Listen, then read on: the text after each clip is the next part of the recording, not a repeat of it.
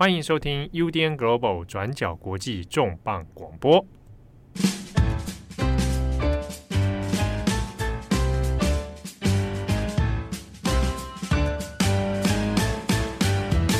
Hello，大家好，欢迎收听 UDN Global 转角国际重磅广播，我是编辑会议。那今天的这一集呢，我们是要来谈谈缅甸政变一年后的状况。那过去一年呢，转角国际其实有持续在跟大家更新有关缅甸啊，还有东协的各种最新的消息还有状况。那缅甸是在去年的二零二一年二月一号政变，那现在已经满一年了。那我们之前其实有透过 Podcast 还有 IG 呢，来搜集了一些读者还有听友们对于缅甸政变的一些好奇或者是疑问。那所以今天的这一集呢，我们邀请到了前缅甸时报 Myanmar Times 的记者，然后现在是纽约时报记者的刘宗恩来跟大家聊聊。那请宗恩先跟大家打一声招呼。Hello，大家好。对，那我简单介绍一下宗恩的背景好了。宗恩是台湾人，然后他是在二零一八年的时候到缅甸仰光的缅甸时报 Myanmar Times 当记者，然后他其实过去也有一直在关注缅甸的政治状况。那我们先稍微给大家一个概念，这个 Myanmar Times 呢，它是在二零零零年成立的，那它有英文版跟缅文的版本。那当中呢，它的英文版其实也是缅甸最早跟最大的一个英文报章。但是政变之后，Myanmar Times 的网站就已经在呃去年的二月中旬就已经没有再更新了。那你点进去，其实也可以看到声明表示说，那网站是从二零二一年的二月二十一号开始停运。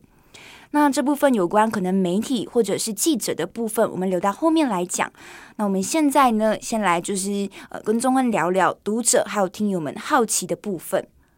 那么我们收集到的问题其实也蛮多的，可能今天也没有办法就是全部回答，但是主要还是可以分成三个部分。那第一个像是缅甸现在的现况，包括民众啊、军政府啊、翁山书记的现况。那再来就是有关于东协跟国际组织到底可以怎么协助缅甸等等。好，那现在一开始我们先回到最基本的问题：缅甸为什么会政变？那基本上，缅甸是在二零二零年的十一月选举嘛。那当时候是翁山苏姬领导的全国民主联盟，然后就是赢了很多的席位。所以军方的理由是说，二零二零年十一月的选举出现舞弊的状况。那原本大家也说，诶，这个军政府领导人敏昂莱原本是要在今年就退休了。那为什么会在去年二零二一年的时候突然间政变？对，因为那时候是二零二零年十一月的选举的时候，其实我也在还在缅甸。嗯、那那个时候，其实选举大概两周过后，跟军方就是等于说是军方关系很密切的政党，叫做呃联邦巩固与发展党。这个政党其实就开始就是开始开记者会，然后说哦选举有舞弊，因为基本上他们大输。那虽然军方本来在国会里面就二十五趴，就是宪法帮他们预留的席位，因为宪法也是他们自己撰写的，但是他们大输的情况下，就是。他们就会很担心说，呃，接下来呃会不会等于说全国民主联盟他们修宪就势在必行？那因为修宪其实翁山书记是在过去四五年的执政当中一直想要去争取的东西，但是因为没办法，那他当然修宪的第一大目标就是等于说要把军方的这个保留席次。呃，把它改掉，就把所有的国会席次都改成全部民选。那其实我们知道说，呃，他表面上虽然说用这种舞弊的方式了一个名字啦，然后来当做他政变的原因，其实如果你深入去看，其实大概不管是专家学者，其实推测大概有三个不同的原因是为什么他真正会发动政变。第一个就是很明显的，二零二一年其实是明昂莱做军方的呃总司令，他的任期已经到了。那其实他已经在五年前就已经延任了一次，那所以这一次他就等于说必须在合法的情况下，他必须要下台。那但是他现在就是很明显，就是他可能不想要下台，所以他做了这样子的决定去政变。那第二个就是说，呃，跟呃他自己本身的一些企图有一些关系，就是他可能想要恢复到。呃，更更早以前的所谓的比较像军方独裁的样这样的一个政治体制。当然，第三个部分还有就是说，一直都有传言，在翁山书记跟敏昂莱之间，就是他们的关系其实是一直都很不好。那其实也有听到一些风声说，就是其实基本上在翁山书记在二零一六年上任以后，呃，跟敏昂莱的互动基本上就是非常的冰冷，这样子，就算碰面，可能就是也不会打招呼的一个状态，就是呃，只会在可能正式的会议上啊，会有一起见面的机会，私底下也不会有什么交流。然后其实。看待缅甸社会，你要知道它一个文化或者社会上的背景因素是，它是非常的尊崇呃所谓男性，然后尤其是老、老的男性这样子的父权的社会，对，比较一个父权的社会、嗯、没有错。所以就是很多人会觉得说，那敏昂莱是不是会觉得，因为明翁山书记上任之后，他有等于说好像有点被。就是被看下去了，这样子的一个态势存在啊、呃。因为当然，缅翁山书记其实就被认为是就是缅甸的领导人。那其实美羊来其实也一部分程程度就是还是掌握了政治的权利，但是他就会可能有点心理不平衡，导致最后这样的情势发生。所以其实这三个因素，其实大家都是有在讨论，是真正美羊来要发动政变的这个原因。那你刚第三个讲的原因是军方政府跟翁山苏姬在刚刚开始翁山苏姬上任的时候，两个人的关系其实就不太好。那这部分具体的原因不太好，是不是大家其实也不清楚到底是什么原因导致他们的关系不好？其实那个关系不好，就是你可以想象军方，因为我们从二零一零年到二零一五年，其实是军方的刚刚有提到的这个呃联邦巩固及发展党执政。那其实，因为那个二零一零年第一次的所谓的民选选举，其实是真才真正存在一些舞弊的情况，所以军方的那个政党才能拿到很多席位。那二零一零到二零一五年，其实军方的这个巩固及发言党，他们其实真的是。首先把缅甸推向开放的这个人，那那时候的总统登盛其实也做了非常多的一些开放的经济措施，包括像呃我们现在知道的，现在缅甸呃有四 G 的网络，然后非常的便宜。当然我也是说，就是在政变之前啦，呃基本上就是等于说开放，把缅甸的经济整个。开放，那经济其实马上就开始有呃七七趴八趴的这样的经济成长率，所以那五年之间，其实缅甸经济是非常看好的。那大家，我觉得军方其实自己也存在一个误判，说觉得因为他们把缅甸的经济推向这么好的地方，他们会觉得说，啊、呃，可能民众理所当然就会选我，因为我把你们的民生照顾好了，我们把整个社会、把整个经济都。带上更好的地方，所以他们就可能会存在这个误判，说二零一五年其实，嗯，你理所当然就要选我啊。但是大家不知，呃，军方而言，因为他们其实是在一个非常封闭的一个。呃，不管是就是说心理状态，或者是说真正实际上，他们也是在各个军营里面。因为其实军人其实他们就是还有他们的家属都只能住在军营里面，然后听的新闻啊什么东西，其实都是从军方那边灌输给他们的东西。所以他们自己的心态层面其实也是非常封闭的。他们并不会说，其实缅甸的大众是多么的痛恨军方，就是所谓的他们都这个组织，就是从以前到现在都是无比的痛恨。所以。他们不知道说，其实大众一般的人的心里是觉得说，就算你经济在做怎么好，你什么东西在做的怎么好，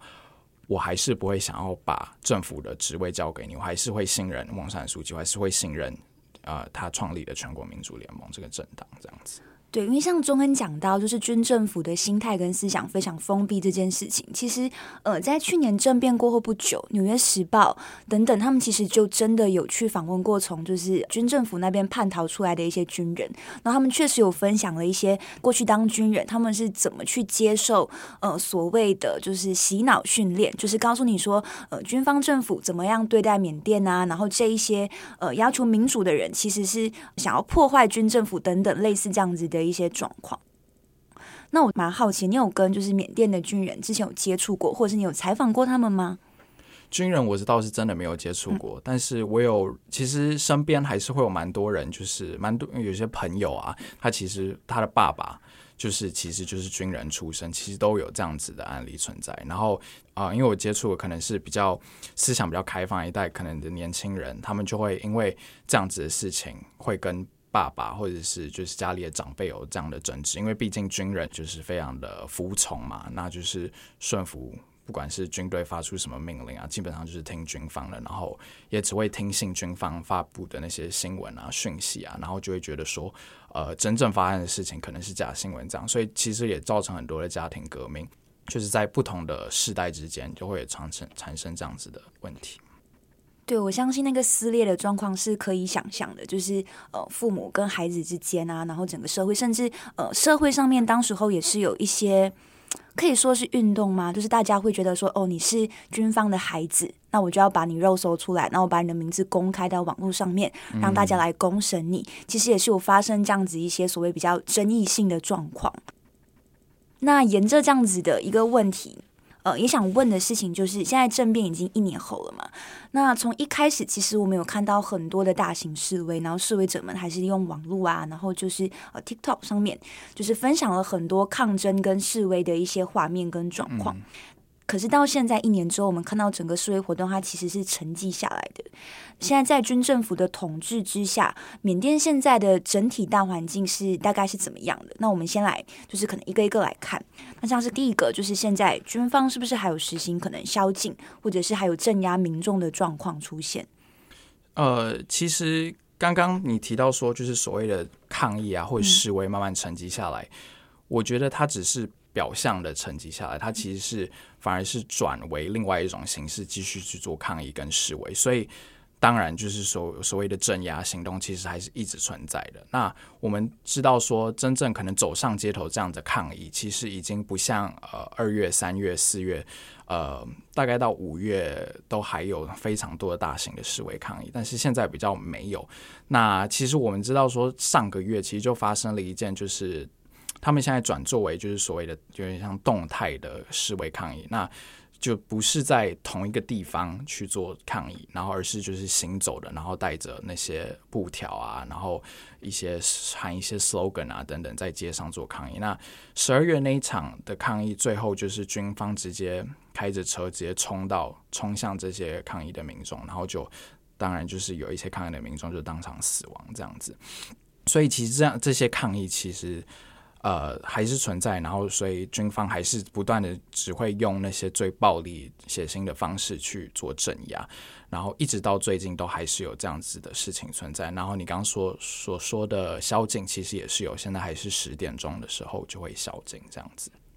你说的转换成另外一种形式，是指说可能一开始的大型示威是真的，呃，民众们走上街头，可能是有固定的地点，但现在它是有点可能变成像是快闪，然后就是快速然后结束的一个形式，不要让军方知道你的固定地点、固定时间、固定位置。没有错，但是其实除了快闪之外，其实他们还是所谓在罢工的，还是继续在罢工，所以就是也是以一个不同方式的抗议跟示威，然后。本来中间好像有一段时间没有所谓的，就是一开始会有八点，然后大家会晚上敲锣打鼓这件事情，其实慢慢也有回来，就是用一个不同的方式，但是大家都还是在表达自己的不满这样子。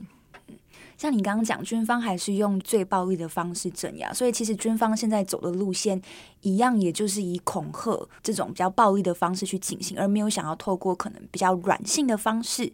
去怎么讲？我也不是说收买人心，而是有没有一些比较软性的方式去对待民众？嗯，其实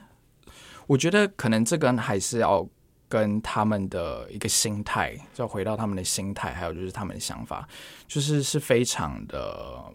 闭锁的，然后也非常的固执己见的这样子的一个心态。其实从过去，呃，从等于说这个军人的组织创建以来，从立国以来，其实他们就是一直都保持这样子的一个心态有关系，所以他们并不会想着说，哦，有没有什么办法。呃，可以用软性的方式去笼络人心，或者是怎样？那再来就是，基本上我觉得军方的诉求跟所谓的民选政府 NUG 的诉求，基本上完完全全不可能得到一个没有一个妥协的空间。现在已经是变成是一个这样，所以不可能。其实，就算你们要让他们坐上谈判的桌子，要真的谈出什么，我也觉得不太可能，因为基本上他们的诉求已经是南辕北辙。那今天军方就是想要掌权，那人民就是不想要军方掌权，所以这个实在是没有办法再去做一个你说软性的方式嘛，去笼络人心，也好像也做不到，因为基本上现在所有的缅甸人就是八十九十 percent 的缅甸人就是痛恨你，痛恨你这个军方，痛恨敏昂莱这个人。我们这边给大家就是一个数据，截至我们现在的录音时间，呃，截至一月二十五号，如果根据缅甸援助政治犯协会的记录，那军方杀害的人数现在已经是一千四百九十三人，然后目前一共有八千七百八十八人是被拘留的。那中文有提到的是军政府跟民众之间的那种关系，其实是很撕裂跟对立的。那这样子的状况，其实也可以从呃医疗体系上面可以反映来看，就是因为疫情的状况嘛。那我这边有稍微去看一下缅甸现在的疫情状况，那一样也是截至一月二十五号为止，缅甸的总确诊病例是五十三点四万，然后死亡人数是一万九千多人。然后如果我们从一月初到一月中旬的确诊病例，大概每一天是维持在一百三十人到两百人之间，所以这当中会出现的问题就是，呃，民众。宁愿确诊，或者是宁愿不打疫苗，他们都不要到军政府的医院去接受跟军方任何有关系的治疗。没有错，其实基本上从去年政变开始，这这个态势其实就非常明显。我觉得我访过很多缅甸民众来说，对于染疫或者是。或者是丧失生命，他们宁可染疫，会是这会是这样子的一个状态。所以他们很多人其实基本上在抗疫的过程里面，其实都已经抱持着一个。必死的决心去做这些事情，所以其实从去年呃政变一开始，然后当然那那一阶段时间其实没有什么所谓的疫情，因为也没有人在做测试，不管是医疗人员啊，或者是人民也都没有在做测试，一直到后来就是发现说疫情其实可能已经在缅甸已经呃等于说静静的已经爆发了这样子。然后，其实到去年底的时候，再写一篇关于就是疫苗的报道，就会发现说，其实大家就是真的，第一个，他们不想要接受从军方买来的疫苗，或者是军方的医院，他们去也去那些地方去打疫苗。第二个是他们不想要中国来的疫苗，因为大部分的疫苗其实到目前为止在缅甸还是从中国来的，所以他们就是因为这些原因。那因为我们都知道说，中国其实从呃，从政变以来，当然是比较说倾向于维持就是目前的这样的执政者的一个心态，所以他们等于说会被视为是比较倾向于军方一点。所以，当然这对于人们觉得会觉得说这就是完全不可以认同的一件事情，所以导致说疫苗其实，在缅甸所谓的注射率啊，大家有多少人注射这个疫苗，其实也是非常少的这样子。对，因为现在的状况可能就会是，之前我有访问过一个缅甸医生，他之前是在曼德勒医院，嗯，然后他现在也是以罢工的形式，就是转到可能地下经营的方式去治疗那一些病人。所以你可以想象的事情是，可能在私立医院里面，假设说大部分的医生或者是医护人员现在是处于呃罢工的状态，那其实不只有我们刚刚提到的疫情，还有疫苗的状况，那当中可能有一些在政变之前就已经生病患癌的一些病人，他们也是在。政变之后，当你的私立医院没有办法运行的时候，他们也是宁愿死也不要到军政府的医院。所以当时候其实有一些像是 BBC、纽约时报，其实也有访到等等，当地的民众都会说，路上那么多示威者无辜死亡，所以他会觉得说，他就算这样子死了也没有关系。就是那一些回应，其实都蛮让人难过的。那这个恨意也是记者形容说，这是前所未有的。当中其实也有听友有问我们说，因为现在我们大部分看到有关于缅甸政变的报道，我们看到缅甸民众的呃心态跟立场，大部分都是偏向我们刚刚讲的对军方的恨意，然后不满军方。那当中有没有一些是可能支持军方的人？你有接触过这样子的缅甸人吗？其实当然还是会有这样子的人存在，就是因为你看，呃，就算二零二零年十一月的选举，还是有人会投给就是军方。呃，支持这个联邦巩固局发展党嘛，所以就知道说，其实还是有存在这一群人。那这一群人是谁呢？一部分就是刚刚有讲到，从小就是呃，可能家里亲戚啊有军人，所以他就从小成长在军军营里面这样子的人。那另外一部分就是呃，其实过去二三十年间，就是因为跟着。军方这样子的组织，密切的有密切的利益关系，所以变成他可以他可以商业可以致富，然后可以从军方那边得到很多好处，等于说呃，比如说开采矿产啊，比如说呃木材啊等等，就是军方要给他们这样子的利多，然后让他们等于说可以富起来。呃这样子的人，所以他们其实一直到目前为止，其实就算在过去十年之内，其实这些所谓的富商啊，其实还是一直存在。那这些其实大部分的富商都是跟军方关系是很密切的。其实提到这个，就顺便提一下，其实缅甸时报，嗯，就是在其实，在暂停营运之前，它其实也是被一个跟军方比较有密切关系的一个一个所谓的 crony 这样子去拥有的。对，所以就是这些人，当然在选举的时候，或者是呃一直到现在经历了这么多事情，还是会倾向于支持军方的。当然，我们在这一次的政变可以很明显的看到，是说是有很多人是有觉醒的，可能过去。对于政治比较冷感，可能过去呃，甚至可能是倾倾向军方的人，这次会站出来，或者是一些僧侣等等，过去可能会觉得我们必须要维持着某种的中立性，也站出来说，我们必须要走出来抗议，就是因为面对这样子不公不义的事情，他们没办法再继续冷眼旁观下去。嗯。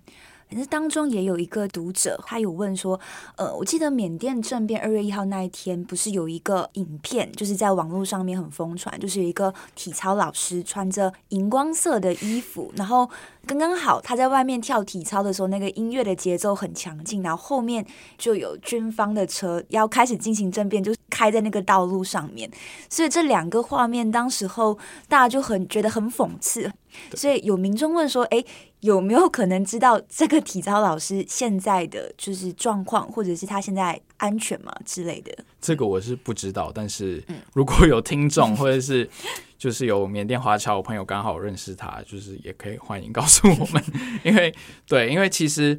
嗯，怎么说？嗯，在缅甸政变之后，其实很多缅甸人他们把马上都把他们的名字在 Facebook 上面都改掉了，就是怕说，呃，他们所所谓的那些支持 NUG 支持就是呃全民盟或支持翁山书记的这样子的一个讯息啊，或者是一些比较反军方的一些 slogan 啊等等，被军方查到的时候，他们可能就会马上就会到你的家门前去把你抓捕。所以其实很多人就是不管是在 Facebook 啊，或者是 Instagram 这些 social media 上面，其实他们很快就把名字都改了。所以呃，很多人其实更是就是直接把他们的 Facebook 就直接关掉了，就是为了说怕被就是军方抓捕这样子的情况。所以就等于说要找到一些政变以前知道的人，其实现在变得更复杂。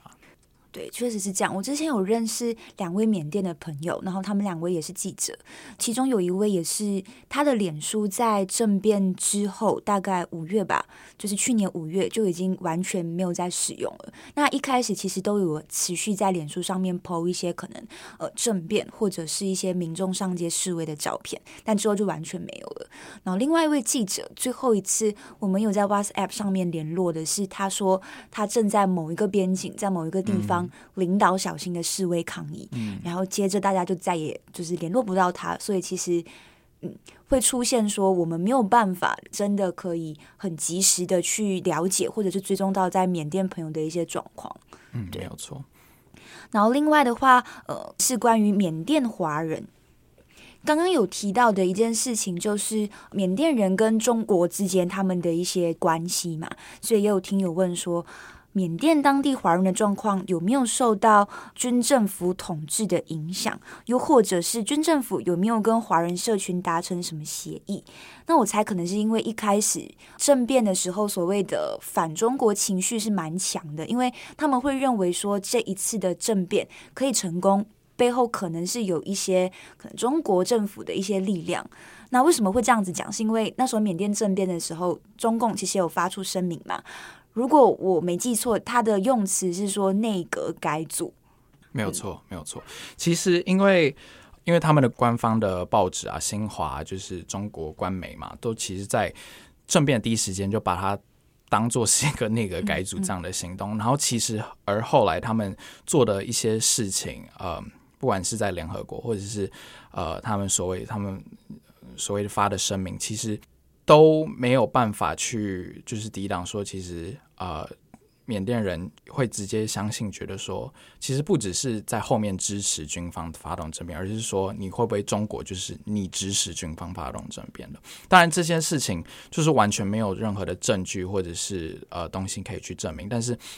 那个时候很多缅甸人就是嗯受到了这样子的影响，会会认为说呃中方就是在背后支持着呃缅甸军方去做这样的事情。那其实我们也知道说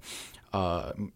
中方其实到一直可能是到呃可能到去年下半年才慢慢开始恢复跟呃军方这样子的一个关系，但其实他也是等于说所谓第一个已经等于说在。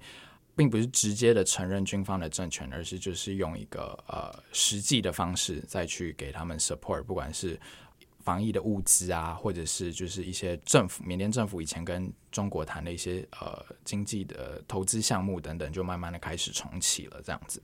但是，但是到大概到去年下半年才慢慢恢复这样子的事情。所以，其实一开始缅甸人会有这样子的怀疑，其实。当然也是非常的可以理解，因为就是会觉得说，第一个军方一一直以来跟中国在他们眼里就是好像是差不多一样的一样类型的，呃，一个一个组织嘛，或者是一个一个一个 entity 这样讲好了，所以就是他们一开始很理所当然就会觉得说啊，中共就是在背后支持这一切的活动这样子。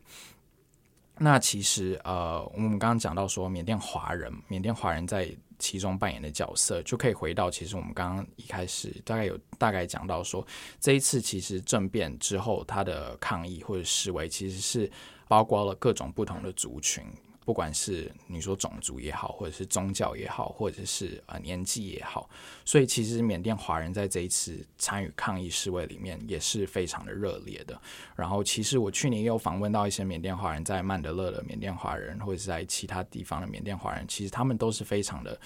等于说支持这样子的。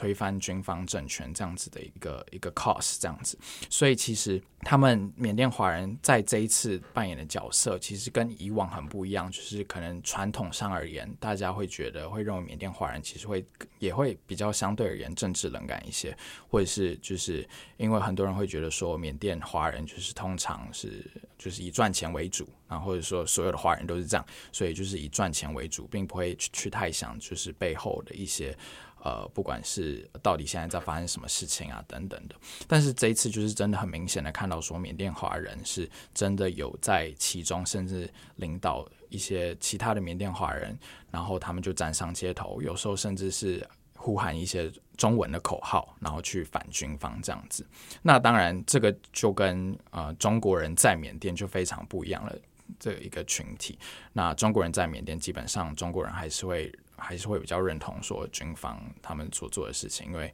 毕竟对于中国来说，他们的利益还是说还是最重要，就是缅甸可以维持稳定这样子。所以其实这一次缅甸华人其实并没有说因为这样子的反中情绪被贴上标签，或者是被拿出来就是呃也被抗议啊，或者是被鞭尸啊，或者是怎么样，反而是缅甸华人就这一次在各个在加入了整个。大型的这个示威抗议的群体里面，对，对，我觉得当中可能缅甸华人也跟在缅甸的中国人之间可能还是有一些差异的，就像宗恩讲的这样。然后另外也有听友们比较好奇的事情，就是呃，像你刚刚讲的这一次的示威里面，其实有很多不同的族群嘛，那当中可能也有包括。呃，罗兴亚人或者是青帮、青族等等，他们其实都有出来上街示威抗议。那有人问说，那这一些少数民族的状况目前大概是怎么样的？其实，呃，就在刚回到刚刚，就是大概有讲过了，就是其实，在抗议抗议阶段，就还没军方还没正式开始镇压之前，其实有一场。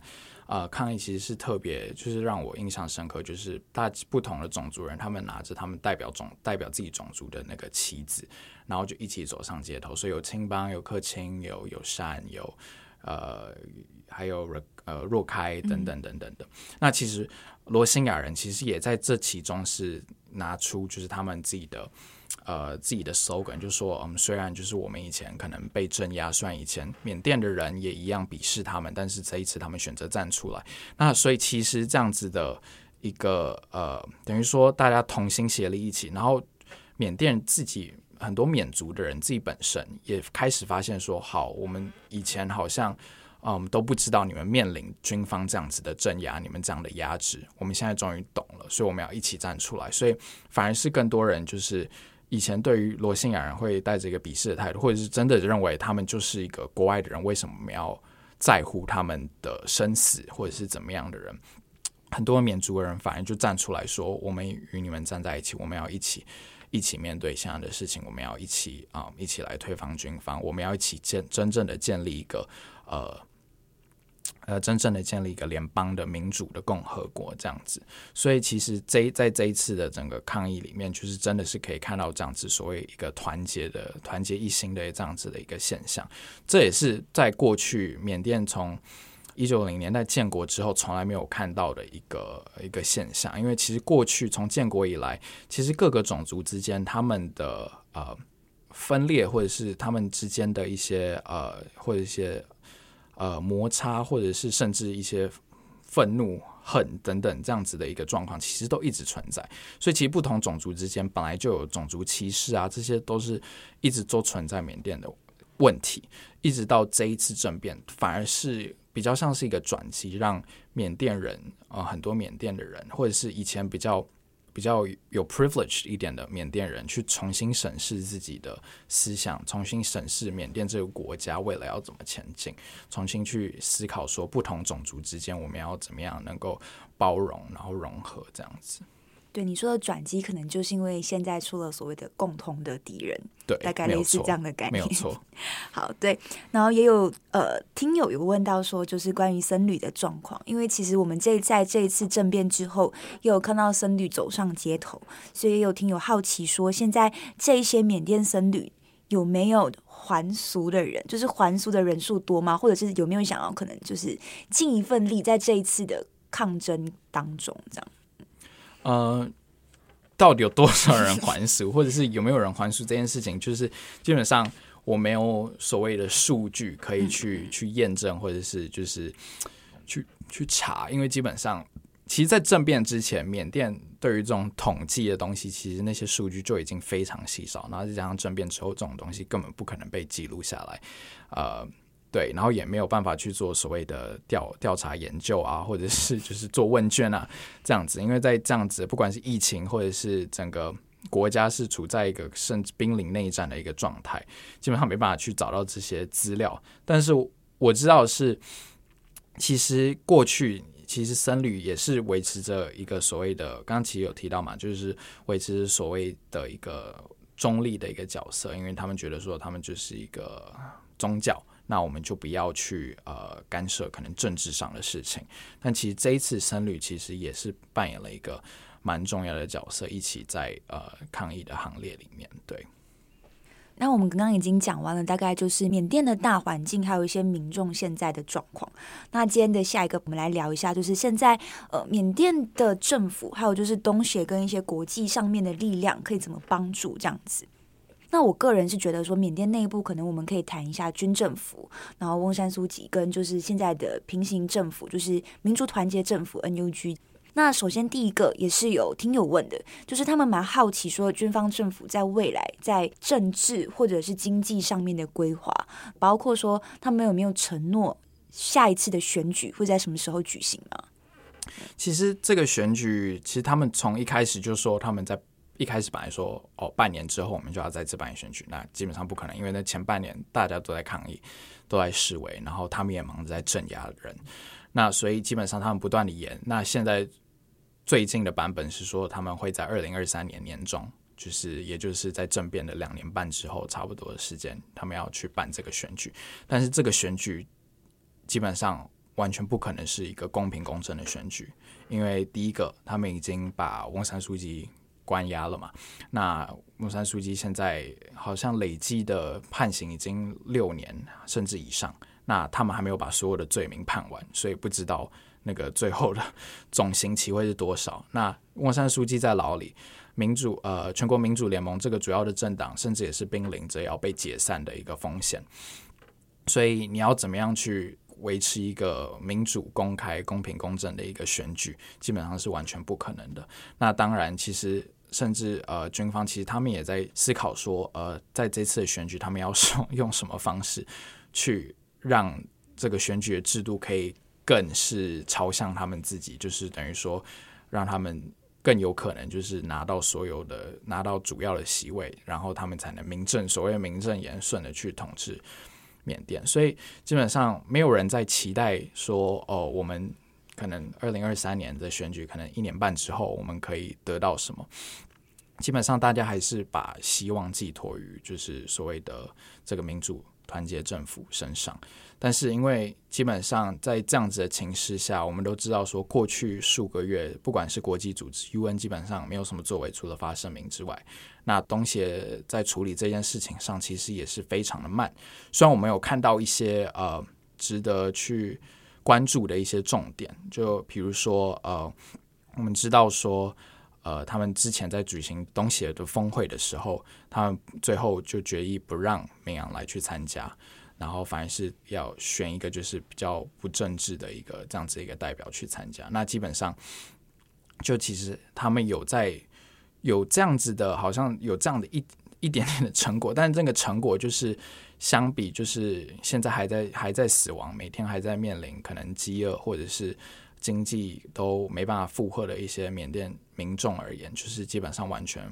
微不足道。所以其实。要真的看向，比如说东协去做一些事情，联合国去做一些事情，基本上长远来看啊、嗯，要不然时间就是拖很久，不然就是现在基本上我们也没办法看到他们实际的作为。那其实西方国家真正要做的，其实我会说，我觉得他们也做了，因为比如说他们针对一些军方人士、军方相关的企业做的一些呃制裁，制裁，对，他们都已经做了。但是本来西方国家在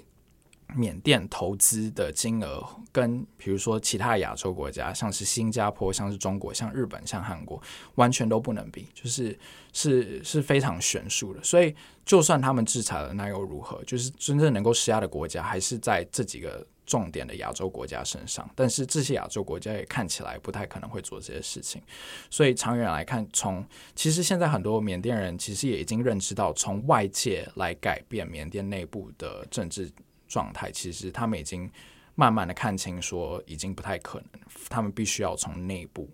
可能是透过内战的方式去解决这样子的问题。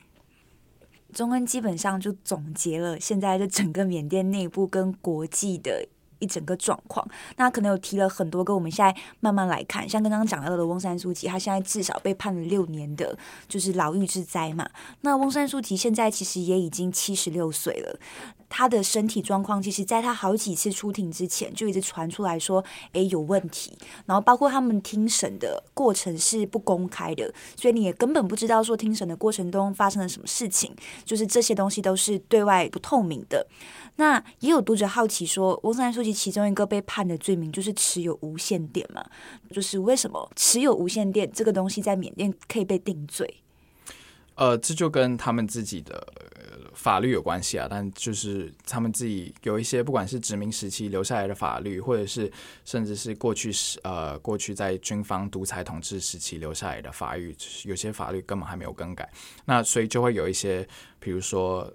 呃非法持有呃。无线电其实是从一个就是进口进出口法来的，就是说不能呃一般民众不能私自进口无线电或者私自进口这些东西。那当时他们在抓捕翁山书记的时候，一开始当然没有所谓的理由，他们也没有一个法律上的原因可以去抓他。当然基本上我们就知道这是政变嘛。那所以他们就是必须要赶快去找一个理由。那第一个可能他们找到的理由就是。好，我们在你家发现就是非法，你你自己非法进口的无线电，那我们就直接先把它加上去再说。对，那当然他们其实就是罗织了很多这种奇奇怪怪、千奇百怪的罪名，就是加在他身上，就是为了就是基本上他们就是很明确嘛，就是不想要让他在能够在呃过世前能够出狱这样子。对，简单来讲，现在在翁山苏姬身上其实有蛮多罪名的。假设每一个罪名好像就是分开判刑，最高也是大概会有四十几年的时间。所以按照现在的趋势来看，是不是翁山苏姬他可能就没有办法在这一次政变中真的呃做出一些改变，或者是他就是回不来政坛了？基本上，我觉得军方其实。他在对待翁山书记这一点上，我会说非常的聪明，因为他们知道说翁山书记的影响力，就是真的是在缅甸是无远弗届，然后也知道说他只要说一句话，大家就是真的会马上的听，然后开始做起来。所以他们从一开始的策略其实就很明显，就是不想要让翁山书记跟外界有任何的互动。所以你刚刚其实也有提到说，就连在法庭上，他其实要跟律师联络，其实也是透过视讯的方式，而且必须要就是在当场法庭上，他们才有这样的视讯的时间跟空间。所以基本上，我们到现在为止都不知道翁山书记他 OK，我们知道他在首都奈比都被关押，但不知道关押在哪里。我们也不知道就是他现在身体状况如何。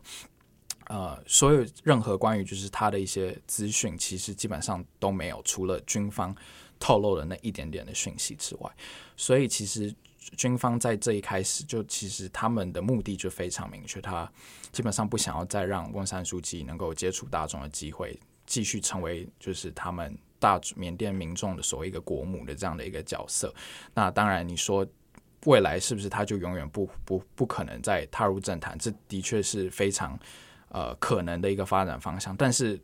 未来有没有可能有一些转机呢？嗯嗯，当然我也不排除。对，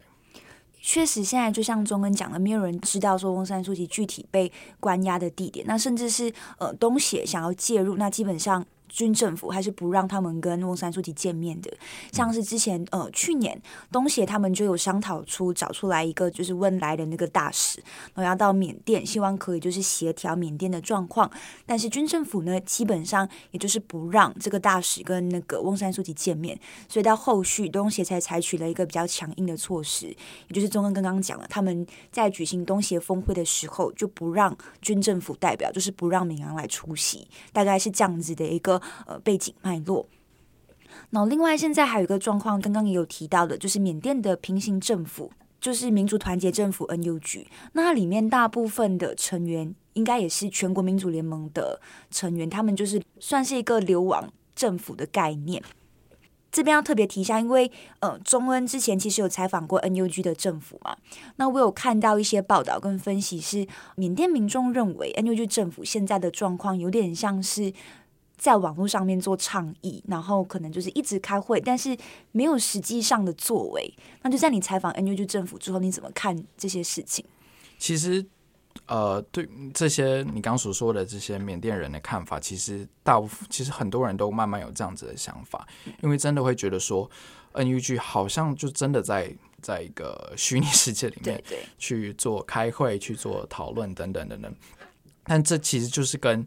呃，NUG 作为一个真的比较像是一个流亡政府，它的本质上就是就好像必须就是只剩下是这样的一个办法，因为毕竟里面的一些部长啊，里面的政府的首长等等，他们每一个人其实很多其实都分布在不同的地方，有些在国内，有些在国外这样子，所以其实他没办法聚集在一个地方去去真的去做一些事情。那第二点就是，其实跟他们没有所谓的占有一个领土，这是非常相关的。因为他没有领土，他就没办法施政，他没办法去真正的去做一些，呃，也没有人民嘛，所以他没办法去真正的去，比如说改变人民的生活或者是怎么样。所以他们其实还是非常依靠所谓的民族地方武力组织，就是民地武，不管是呃克伦族的民地武，或者是克钦邦的民地武，那这两个呃就是。KNU 跟 KIA，他们其实是等于说，现在目前为止最大的两个民地武，他们其实也是等于说有在帮忙 NUG，不管是训练 NUG 他们所谓的一些人民的武装势力 PDF 等等的，他们有做这些事情。但是 NUG 真正要能够发挥功能，其实就是真的跟刚讲的一样，就是他们没有领土，没有人民，没办法去做这样的施政，他们要收税也不可能收税。那其实他们 NUG 一开始在成立之后，其实有想要做一件事情，就是说，呃，既然军方在每一个乡镇都有安插他们自己的人，我们可不可以安插自己的人？对，在里面。但是后来他们很快就发现，他们安插人就一个一个都被军方逮捕了嘛，嗯、所以基本上没办法做到这样的事情。所以到目前为止，他们还是处在一个我觉得是没办法的一个状态，就是必须要在网络上。啊、呃，去跟好国外政府去做倡议啊，嗯嗯、或者是呃跟不同的呃国际组织啊，或者是国家、啊、去讨论说，哦，你你有没有办法帮我们进物资啊，或者是这样子的一个形式来来去为来去来去帮助缅甸目前的人民，因为还是有很多的缅甸的人民，他是采用一个罢工的方式，那罢工基本上他们就没有就是收入来源，所以他们还是必须要仰赖可能是 NUG。去给他们一些，不管是就是食物啊，或者是甚至一些微薄的钱，来帮助他们能够维生这样子。所以 NUG 就是等于说是处在一个非常尴尬的一个地方，就是他们没办法，好像没办法真正去做什么。那啊，好像做的事情就好像真的比较能线上，比较是处在一个线上的一个范围这样子。会有一些分析认为说，他们因为现在的处境比较尴尬，他们确实也没有办法施礼。这当中，他们只能尽量做的事情，可能就是争取东协跟国际间的认可。像是我们刚刚有提到的，去年的东协峰会上面，那个东协不就是拒绝邀请缅甸的军方代表？当时候就有点被认为像是 NUG 可能在过程当中小小的一个外交胜利。那另外一点就是 NUG 他自己也有碰到的批评，也是你刚刚讲出了明第五之外，那 NUG 在去年的九月的时候，他其实也有号召所谓的人民革命，然后去呃集结要人民组成所谓的 PDF，也就是人民防卫部队。对，嗯、那这个人民防卫部队也是有跟刚刚宗恩提到的，就是明第五合作，但是这具体来讲，这个组织的就是未来的状况，到底可以实际上帮助多少？其实，呃，这些所谓的人民防卫部队，就是它是一个相对松散一点的组织。他们没有，呃，其实各个地方其实有青帮的人民防卫部队，部队，然后也有可能是克伦邦的呃人民防卫部队，然后也有 NUG 直接呃下辖的一个人民防卫部队。所以它是其实，在各个地方它有都有各自的部队，所以是比较一个松散的一个状态。那基本上你也没办法说 NUG 也没有呃。等于说，NUG 现在也没有办法去把他们所有的人民防卫部队，甚至加上呃呃明第五，把他这些军事的势力能够统合起来，然后再加上 NUG 所谓的国防部长，其实他也是过去其实没有什么军事的训练，所以其实，在这样子的一个情况下，把所有的人民防卫部队的呃人力加起来，跟军方其实是。非常悬殊的这样子一个不呃一个一个状态，那但是我们也不能说，因为就是人数少，他们就不可能胜利。因为现在其实缅甸他们就是采用等于说这些人民防卫部队就是采用一个比较像是游击战的一个手法，所以在呃可能是克伦邦，可能是呃各个邦，他们都发对军方发动一些呃攻击等等，所以其实。在各个省邦，其实这些战火其实一直存在。那当然，这些战火一直存在，当然就有另外一个问题，就是国内的难民，就是所谓的国内流离失所者的。但是这个我们可以再讨论。但就是基本上是现在等于说，全国各个地区，可能除了主要的城市，像阳光、像是奈比都、像是曼德勒之外，其实这其他的地方其实都是处在一个不时有战火的一个状态底下。对，我补充一下，为什么会说就是这个 PDF 跟军政府他们之间是实力有很大的悬殊的？一部分是这个 PDF 部队，他可能是原本上街示威的民众，然后他可能觉得说他要为这次的缅甸政变尽一份力，所以他就跑到可能明第武装组织去接受训练，接受这些明第五的训练，然后他就上街去抗战了。所以他这样子的一个训练过程，跟他手上持有的设备，当然就没有办法跟军政府这样子有系统的一个武力还有。训练来做一个对抗跟抗衡，然后这当中另外也会牵扯到的就是东协的角色，因为东协在过去，它其实，在对于可能呃东协里面各个成员国的状况，他们的策略有两个，第一个就是透过对话，一直对话，那第二个就是不干涉各个成员国的内政。那像是我举一个例子，像泰国之前政变很多次嘛，那我们可以很明显看到东协其实没有什么很大的作为，它最大跟被视为最强硬的作为，就只是在去年的东协峰会上面不邀请缅甸。但是现在问题也来了，去年呃东协的主席国是问来。但是今年东协的主席国变成柬埔寨了，没错。对，柬埔寨的总理洪森，他其实已经有对军方的政府敏昂来释出一些善意跟友好的讯息了。那你觉得这个主席国轮替之后，他会怎么去牵动缅甸的情况？其实主席国轮到呃柬埔寨之后，其实，在还没轮替之前，大家就有讨论说，要是真的我们走到那一步的话，我们要怎么办？因为基本上主席国轮到柬埔寨，对于整个缅甸未来的情势而言，应该说对于人民看怎么看待缅甸未来情势而言，就觉得是非常悲观的，因为。柬埔寨毕竟也是一个强人统治的国家，洪森嘛。那其实洪森在一月初的时候，其实就已经去到呃去到缅甸去跟明昂莱会面。那其实是呃惹得不管是缅甸的人民，或者是甚至其他国家都非常的不高兴，就觉得说呃为什么我们就是我们要避免去合法化他的政权，但是为什么你？一成为主席国，你就第一个冲第一个去做这样的事情，所以其实像是新加坡的总理就对这件事情就是有表达过不满。我记得是今天吧，洪森又再一次跟敏昂莱就是有一个线上的会议交谈，所以就知道说他其实他想要好像要处理这样的事情，但是他用的方法就是等于在东协里面，其他的国家就会觉得说，我们明明就有。我们所谓的五点共识，嗯，你就是要逼明阳来去遵守五点共识，然后你再去跟他做可能做谈话什么之类的。但是就是因为洪森基本上就是他自己是一个独裁政权，他当然就是比较轻独裁政权，他会觉得说他自己嗯可以做什么，他就就会自己去做这样子，所以就就等于说让整个东协就是其他国家就是有不满，那当然缅甸人民当然也会不满，那。对于未来缅甸到底这个问题要怎么解决？就算他去见了呃红呃敏昂莱之后，其实也并没并没有得到什么解决。对啊，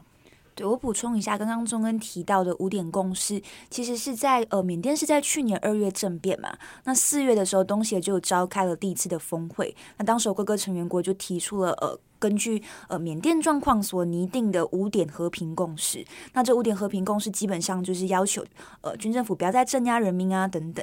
然后另外也有讲出我们要派出一个所谓的大使到缅甸去做调解，但是你可以看到，不管是大使的状况，或者是这五点共识，到后面它其实是有一点点处在一个呃进退两难的状况，就是它没有办法真的很好的跟缅甸达到一个对话的效果。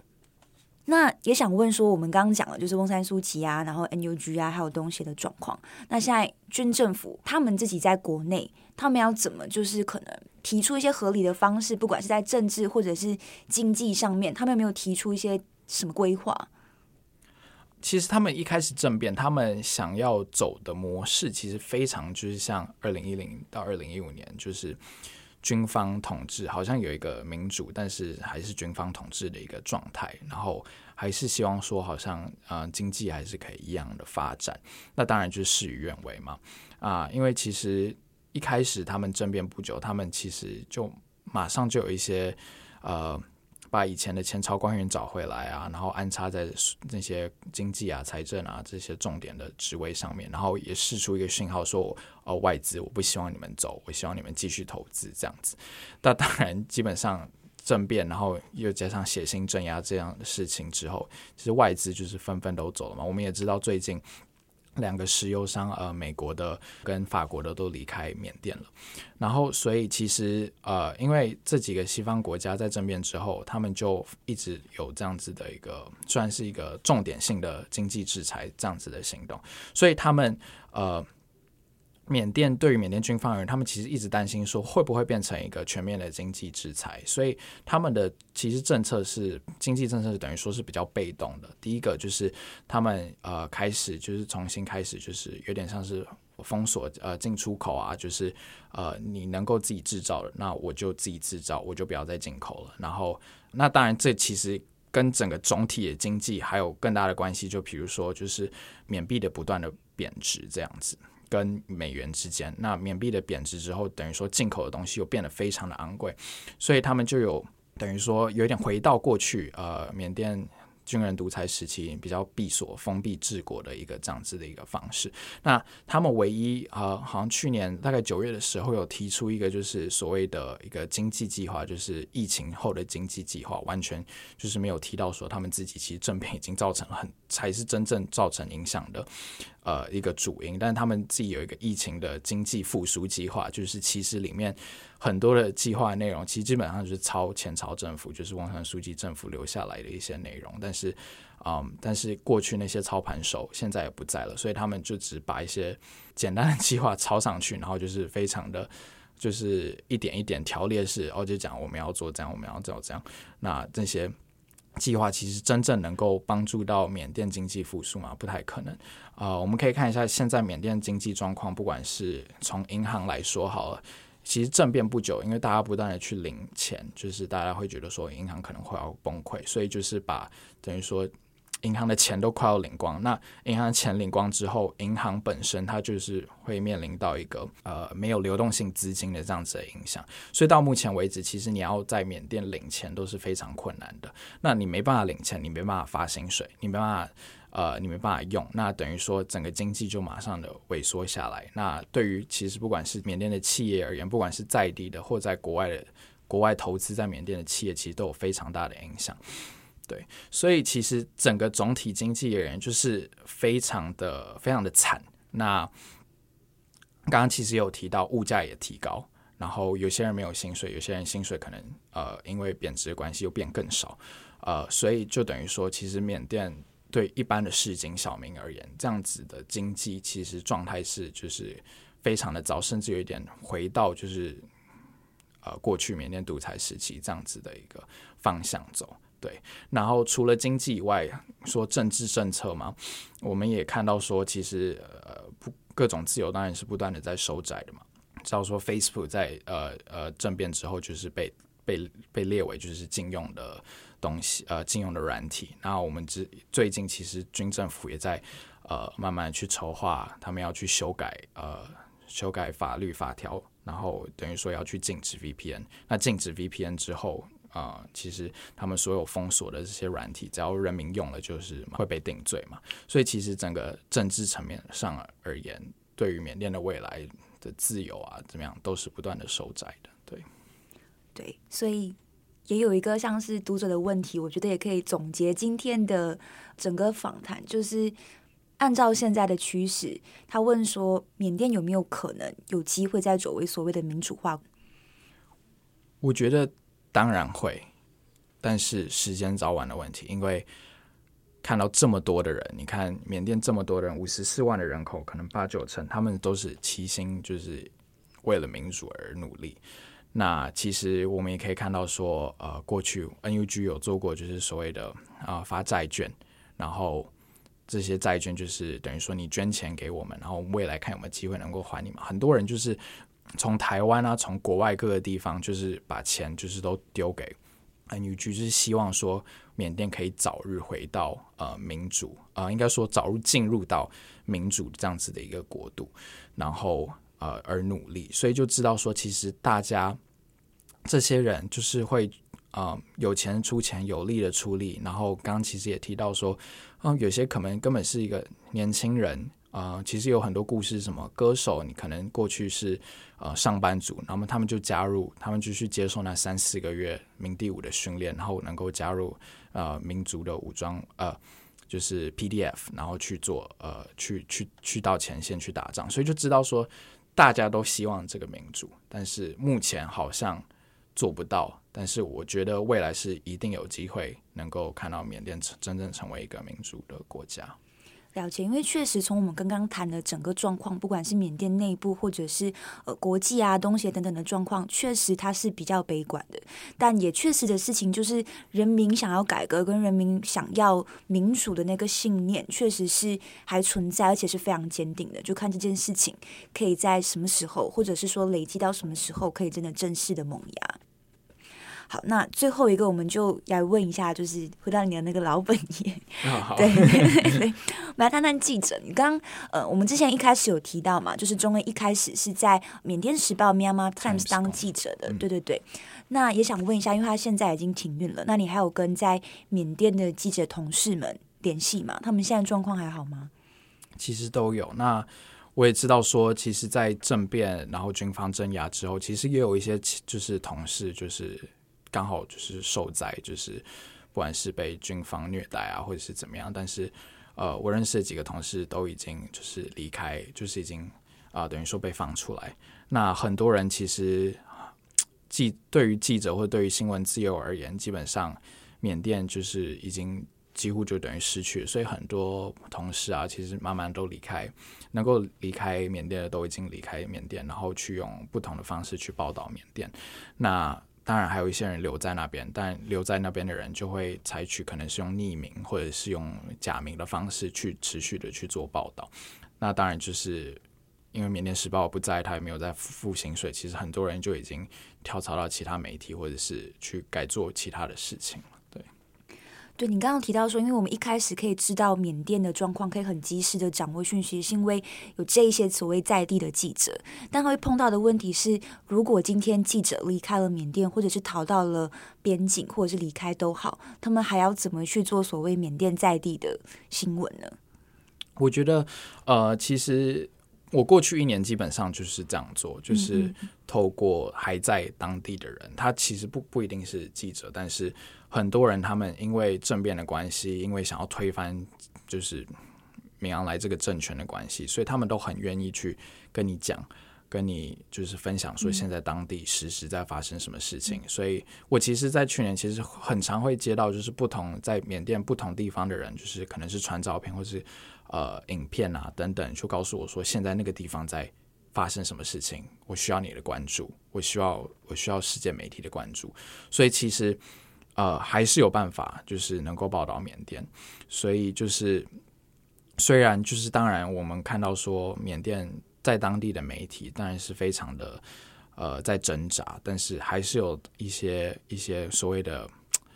等于说公民记者嘛，在继续努力。再去把缅甸的声音传达出来。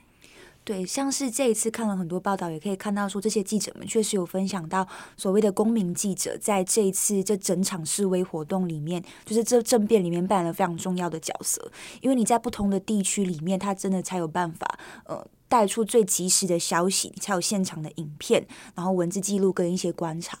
那这当中里面，除了公民记者之外，其实也有提到说，还没离开的记者在缅甸当地其实也是有，就是越来越低调。那我记得在去年十二月的时候，缅甸有一个村庄里面，就是军政府去。活活把人民就是焚烧致死，嗯，然后到隔一天的时候，那种大城市其实就发生了罢工跟抗议，嗯，所以整条的街上它其实是非常安静。那就有位缅甸的记者上街去拍这一些画面，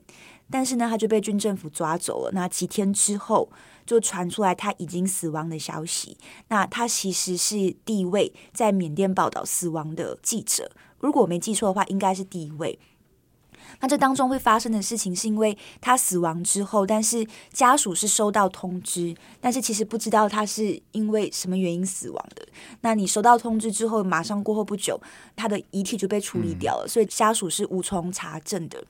要讲这件事情，其实也是想表达，现在在缅甸还没离开的记者们，他们要面临的风险是很大的。然后他们现在是怎么保护自己的？现在在里面的记者。其实很多的记者从政变后不久，他们就必须居居无定所，他们没办法就是一直住在同一个地方。我很多朋友必须要就是呃，可能两天睡在这里，两天睡在朋友家，两天睡在不同的地方去逃，就是避免说被军方的追捕这样子。所以其实呃，他们就是有各种不同的方法。那其实呃，就连呃通可能通讯软体上面啊，他们都会选择是 Signal。可能台湾人比较没有听过的一个软体，但是就是完全的加密，能够保障他们的安全。然后像刚刚我们一开始有提到，不管是在 Facebook 上面啊，可能一些数位数位的痕迹，他们就会尽尽量避免把它呃拿掉。然后甚至出行的时候，嗯，他们也不会带手机出门，因为呃，至少在大城市里面，很多时候军方都有设置路障，然后他们就会检查你的手机，看有没有呃，不管是。你跟不同的人呃采访啊，或者是你跟呃抗议的民众一些照片啊等等的痕迹，然后只要有你，基本上就完蛋了。对，然后所以其实有一些本地的记者，他们也啊、呃、无法做到，就像是采访 NUG 这样子的呃呃民族团结政府这样子的组织，因为只要他们被发现，就是他们有就算是。呃，任何一点的接触，就是他们也会很惨这样子，所以其实就变成说，我们其实外界记者也要跟本地的记者去做一些协力，然后看有没有办法在国外的时候也帮助这些国内的记者。对，对，我觉得现在可能要持续关注缅甸的状况，大概就是怎么去跟当地人、当地记者去做一些串联，然后让这个串联的力量更大，那才有办法继续让缅甸的情势被外界知道。没有错，当然，其实我觉得不只是记者，还有缅甸的公民社会也非常需要。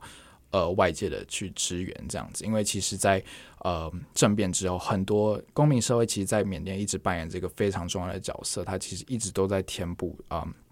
政府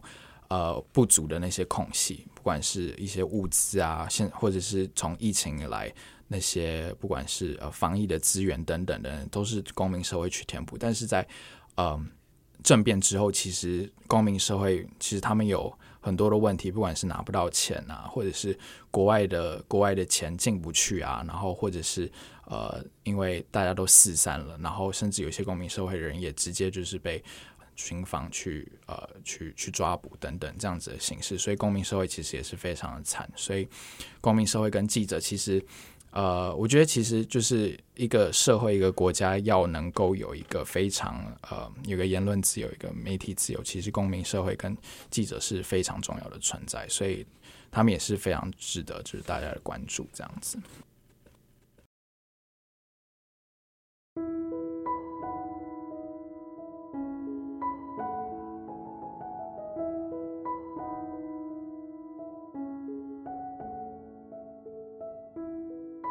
好的，那么以上呢就是今天这一集的重磅广播，希望也有确切的回应到读者还有听友们的一些疑问。那其实我们过去在做就是国际新闻的时候，很常都会被每一天都会被大大小小的灾难新闻淹没了，就是一一则灾难新闻，然后过后不久你就会被另外一则可能更大的灾难新闻淹没这样，但。不论如何，还是希望这一次做的这一个专访可以让大家稍微了解到缅甸的状况，也让我们可以持续在关注缅甸的状况。